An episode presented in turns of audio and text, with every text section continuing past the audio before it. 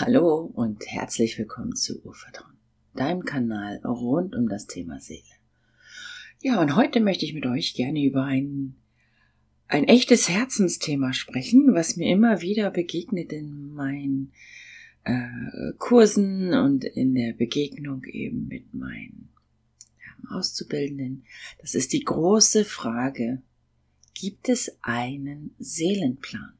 Hat die Seele einen Plan, wenn sie auf die Erde kommen.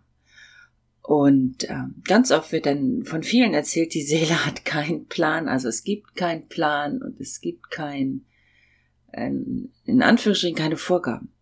Und aus meiner, meiner wirklich langen Arbeit mit, mit Seele, mit der Auseinandersetzung mit Seele, äh, möchte ich dem doch vehement widersprechen. Also, ist für mich und wieder einmal kann ich nur wiederholen, es ist meine Wahrheit und ich gebe sie hinein in den großen Pool der vielen Wahrheiten und du guckst für dich, was du daraus nimmst. Und ähm, es geht nicht darum, dass du das eins zu eins jetzt äh, übernehmen musst und einfach blind glauben musst.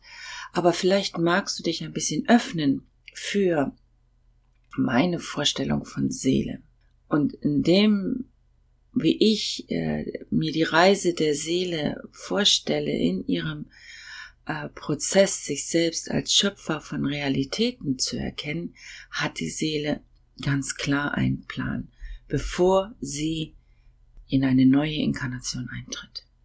Um an einen Seelenplan zu glauben, glaube ich, macht es auch Sinn, wenn man auch an Inkarnation und Reinkarnation glaubt. Also wenn man davon auch überzeugt ist, dass die Seele eben nicht nur ein Leben lebt, in einem Körper, in einer Realität, sondern dass sie wieder und wieder inkarniert, in vielen verschiedenen Realitäten, Zeiten, Gestalt. Und die Seele macht Erfahrung. Und die Seele versucht, würde ich jetzt nennen, aus dem Pool ihrer Möglichkeiten ein Leben zu kreieren. Und die Seele ist, habe ich ja ganz oft schon gesagt, eben vollkommen. Das heißt, sie hat alle Möglichkeiten, sie trägt alle Möglichkeiten in sich. Von der niedersten Möglichkeit bis zur höchsten Möglichkeit. Und aus diesem Pool aller Möglichkeiten schöpfen wir jeden Tag in jeder Sekunde. Du fällst permanent Entscheidungen. Du entscheidest dich, wie dein Leben gestaltet sein soll. Auch wenn du manchmal das Gefühl hast, dass du nicht Herr über dein Leben bist, ist das auch eine Entscheidung. Also die Seele kreiert und gestaltet und macht aufgrund ihrer Entscheidungen Erfahrung. Ähm, das werden wir in der Seelenausbildung ähm, ganz im Detail auch besprechen. Also das hängt ganz viel zusammen mit den kosmischen Gesetzen, mit den Seelengesetzen. Also dieses ganz klar, dass der Geist, das kosmische Gesetz des Geistes, trifft Entscheidung. Es wandert im Reich der Möglichkeiten und holt aus den Möglichkeiten Dinge herunter. Und dann kommen wir zum Gesetz der Ursache und Wirkung. Also das heißt, dass wir das hineingeben, was wir entschieden haben ins System und dass das eine Wirkung haben wird eine Konsequenz auch für uns. Und im Gesetz des Ausgleiches, da kommt dann zum Beispiel ganz klar, dass du auch nur das wiederkriegen kannst, was du hineingibst ins System. Wir denken immer ganz schnell materiell, nach dem Motto, wenn ich 100 Euro ins System gebe, kriege ich 100 Euro zurück. Aber die Seele ist gar nicht so materiell, wie, wie wir gerade leben und wie wir meinen, dass alles funktioniert. Damit meine ich nur, wenn du Hass und Wut hineingibst ins System, dann wird das auch die Energie sein, die zu dir zurückkommt.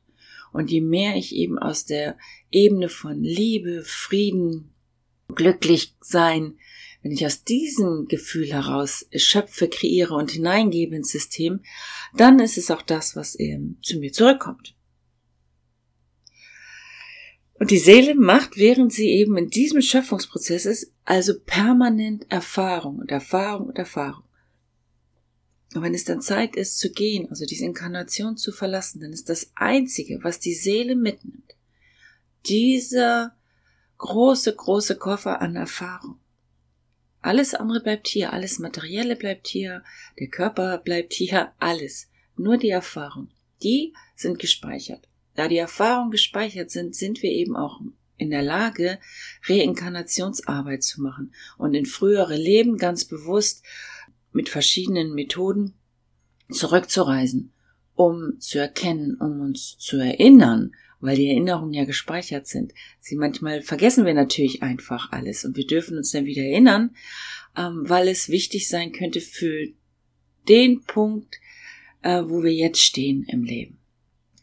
Und die Seele, also ich möchte wirklich nochmal ganz klar mitgeben, dass die Seele eben nicht so ein dummes, unbewusstes, ich weiß auch nicht, Energie etwas ist oder so.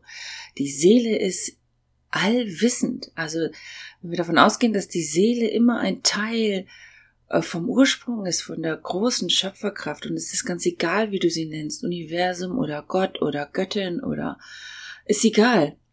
Dann trägt sie eben alles in sich und sie ist sehr, sehr weise. Nur manchmal inkarniert im Körper schlafen wir sozusagen. Also das heißt, wir sind uns unseres Seelenseins noch gar nicht so bewusst. Und ähm, das ist eigentlich der Weg der Erleuchtung und des Erwachens, dass wir anfangen zu erkennen, dass wir so viel mehr sind als unser Verstand und unser Körper. Und dass dahinter die Seele ist und dass die so allumfassend groß ist und großartig und eben einen Plan hat.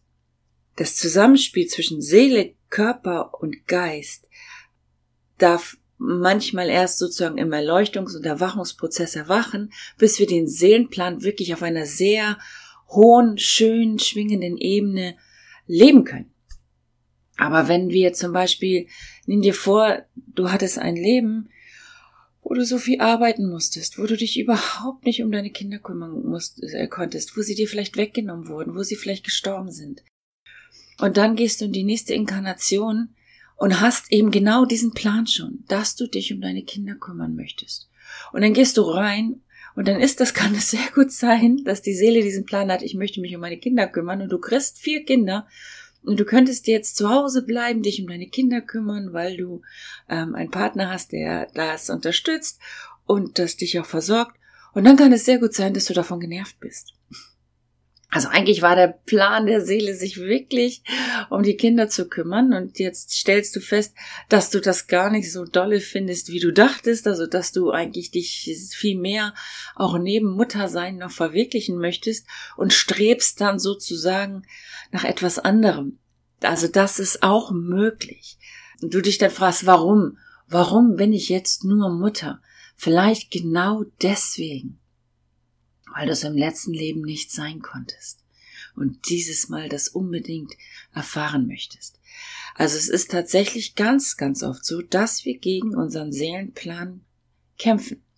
Dass es uns schwer fällt, ihn anzunehmen.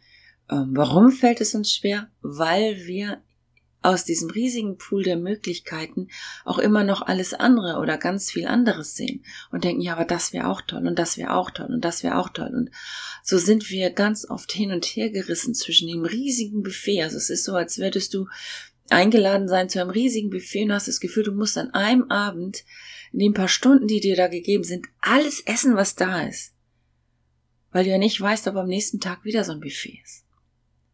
Und ich glaube, das ist vielleicht der Punkt, wo wir einen Schritt zurücktreten dürfen, um hinzuschauen und zu erkennen, dieses Buffet steht immer. Und es geht nicht darum, in einem Leben alles zu essen, was auf diesem Buffet ist, sondern wirklich ganz bewusst hinzufühlen, was tut mir jetzt gut? Was brauche ich, damit es mir gut geht, damit ich glücklich bin, damit ich das Leben lieben kann? Und das esse ich dann. Und es kann sein, dass im Laufe dieses Abends das auch sich ändert, dass du von einem gegessen hast und sagst, das ist gut. Ich bräuchte jetzt was Neues. Und dann darfst du auch neu wählen. Aber dieser Druck, dass du alles irgendwie in dich hineinstopfen musst, der darf jetzt gehen. Und der Seelenplan ist sozusagen so ein bisschen der Richtwert, was du dir vorgenommen hast, was du an diesem Abend essen wirst vom Buffet oder dir nehmen wirst vom Buffet. um dort deine Erfahrung zu machen und um zu schauen, ist es so erfüllend oder wie kann ich das, was ich mir vorgenommen habe, so leben, dass es erfüllend ist, dass es schön ist, also dass ich zum Beispiel gerne Mutter bin oder gerne Schriftstellerin oder gerne Heilerin oder was auch immer du dir vorgenommen hast. Der Geist, der fühlt die Energie des Seelenplans. Und solange wir nicht wirklich im Seelenplan sind, sind wir ganz oft in unserem Leben auf der Suche. Wir haben immer das Gefühl, wir suchen, wir suchen, wir suchen und wir probieren das aus und wir probieren das und wir probieren das aus. Das ist so ein bisschen so, dass du hast dieses riesige Buffet da stehen und du kannst dich an dem Abend nicht mehr erinnern, was wollte ich eigentlich essen? Also fängst du an zu probieren, um dich zu erinnern, was wollte ich essen? Schmeckt das nach dem, was ich essen wollte? Und das ist auch okay, das ist eine Methode, um ranzukommen an deinen Seelenplan. Es gibt viele Wege, wie du deinen Seelenplan wieder erkennen kannst. Und wir werden damit auch in der Seelenausbildung ähm, intensiv arbeiten, dass äh, ich überzeugt davon bin, dass du am Ende relativ klar bekommen hast für dich und auch weißt, wie du dann Klienten ähm, dorthin führen kannst, dass sie ihren Seelenplan wieder erkennen. Und dass man gemeinsam auch daran arbeitet, wie kann ich diesen Seelenplan ins Leben bringen? Weil es gibt ja viele Möglichkeiten. Also stell dir vor, du hast eben dir vorgenommen und im nächsten Leben, da werde ich eine gute Mutter. Und sofort denken wir natürlich an gute Mutter, ich muss ganz viele Kinder kriegen. Aber stell dir vor, du bist in diesem Leben und du fühlst diesen Drang, ich will gute Mutter sein und du kannst gar keine Kinder kriegen. Und dann entsteht dieser Stressfaktor. Ja, aber ich wollte doch, ich wollte doch vier Kinder und das Leben ist ganz schrecklich, weil ich jetzt keine Kinder kriegen kann. Also, das hatte ich alles schon in äh, Beratung. Und die Einladung ist dann tatsächlich ruhig zu werden und zu schauen, wie kann man denn Mutter sein noch anders leben? Man kann Pflegemutter werden. Man kann adoptieren. Man kann tatsächlich Mutter auch nicht unbedingt zu Menschen sein, sondern zu äh, Straßentieren, zu, zu Hunden. Du kannst Mutter sein auch für jüngere Menschen sozusagen, als Coach, als Psychotherapeutin, als ähm, Familienaufstellerin, als Beraterin, wo sie einfach wissen, das ist eine, eine, eine Frau oder ein Mann, je nachdem, an die ich mich wenden kann, die mir dabei hilft, so ein Gefühl zu kriegen, ich bin geliebt und ich bin wertvoll und da ist jemand, der glaubt an mich. Und das ist ja auf vielen Ebenen möglich. Also wir können in vielen Aspekten Mutter sein. Wir fassen nur manchmal den Rahmen zu klein, dass wir uns vorstellen, es geht nur auf diese eine Art und Weise. Nein, es geht auf ganz viele Arten und Weisen. Und wenn das zum Beispiel über Mutter sein so ist, dass die Tür zu ist, weil du selber keine Kinder kriegen kannst, aber du den Drang ganz stark in dir fühlst, Mutter zu sein, dann würde ich tatsächlich dich einladen, dich dorthin zu wenden, auf welche Art und Weise kann man noch Mutter sein. Und dort dich auszuprobieren. Dann hast du das schon relativ klar. Der Seelenplan zeigt sich eigentlich immer. Das ist eigentlich immer so ein Ziehen, so ein, so ein Drang, so ein, irgendwie muss ich dahin. Häufig der Seelenplan eigentlich immer verbunden mit einem Ideal. Eine gute Mutter zu sein. Also das Ideal ist ganz, ganz selten und ich scheffel eine Milliarde Kohle, weil es das Geilste ist, was es gibt. Wir sind da manchmal so ein bisschen, ja, rennen wir der Möhre hinterher. Das Ideal könnte sein, dass du sagst, im letzten Leben hattest du gar nichts und dieses gar nichts konnte auch dich nirgends hinbringen und du hast die Ungerechtigkeit der Welt äh, gesehen, dass du dir vornimmst, okay, und im nächsten Leben werde ich so richtig reich und dann tue ich richtig viel Gutes für die Erde und für die Welt. Zum Beispiel. Und dann gehst du den Weg des Reichtums und dann kann es tatsächlich passieren, dass du vergisst, was du eigentlich damit machen wolltest. Das passiert tatsächlich ganz oft. Wenn wir nicht ins Seelenbewusstsein gehen, dann kann das zwar sein, dass wir einen Teil des Seelenplans erfüllen, aber ihn nicht in der Volle ausleben. Und dann sieht man eben auch zum Beispiel, wer es mit dem Geld haben, sehr reiche Menschen, die sehr unglücklich sind, weil sie eigentlich den Zweck dessen, warum sie eben in diesem Leben sehr reich werden wollten, nicht erfüllen, weil die Seele nicht durchkommt. Das kann sehr, sehr gut sein. Dann kann man natürlich sagen, ja, aber dann ist der Seelenplan ja Murks. Nein, die Seele wird irgendwann gehen, sie wird wieder diese Erfahrung mitnehmen.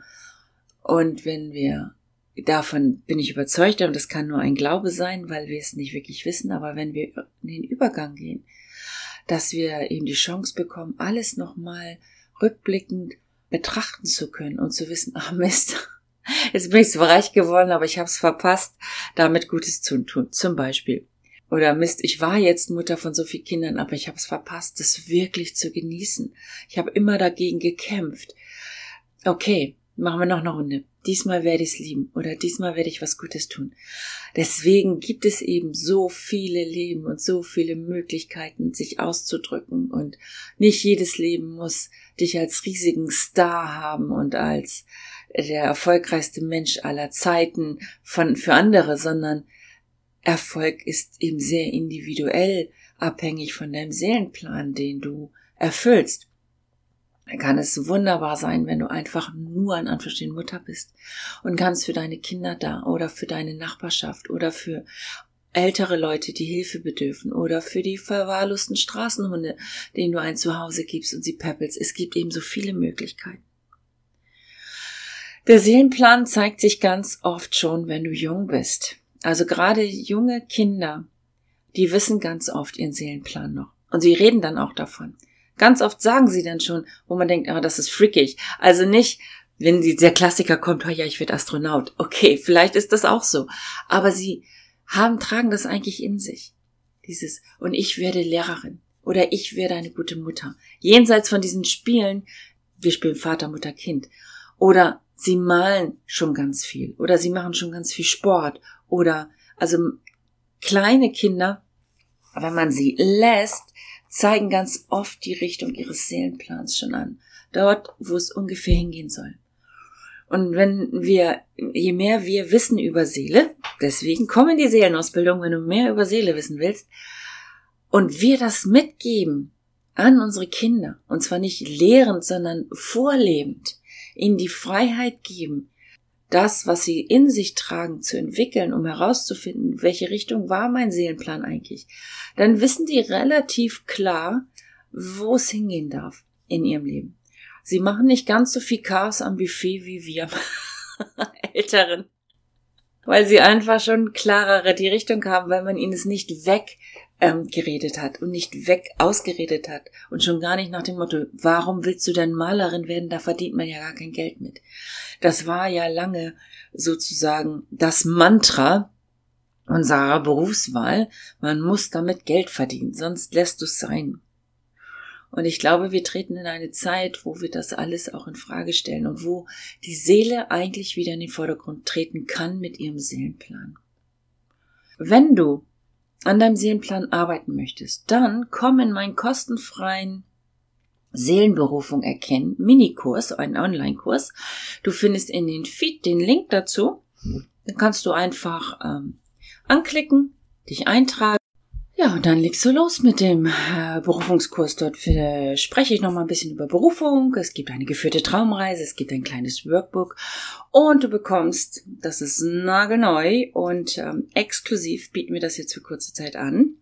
Nachdem du den Minikurs gemacht hast, mit uns, mit mir, mit meinem Team, ein 30-minütiges Gespräch buchen, wo wir ein bisschen darüber sprechen, über deine Seelenberufung und wo sie hingehen könnte, wenn du dir nicht sicher bist und den Kalender zu unseren exklusiven 30 Minuten Gesprächen, den findest du im freien Berufungskurs. Ich hoffe, ich konnte dir ein bisschen was mitgeben. Ich freue mich, wenn du in den Kurs kommst, da kann ich dir noch viel mehr mitgeben.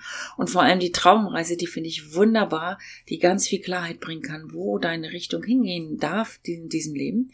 Und ja, ich freue mich, wenn es dir gefallen hat, lass ein paar Sterne da, abonniere meinen Kanal und wir sehen und hören uns dann im nächsten Podcast-Folge. Bis dann!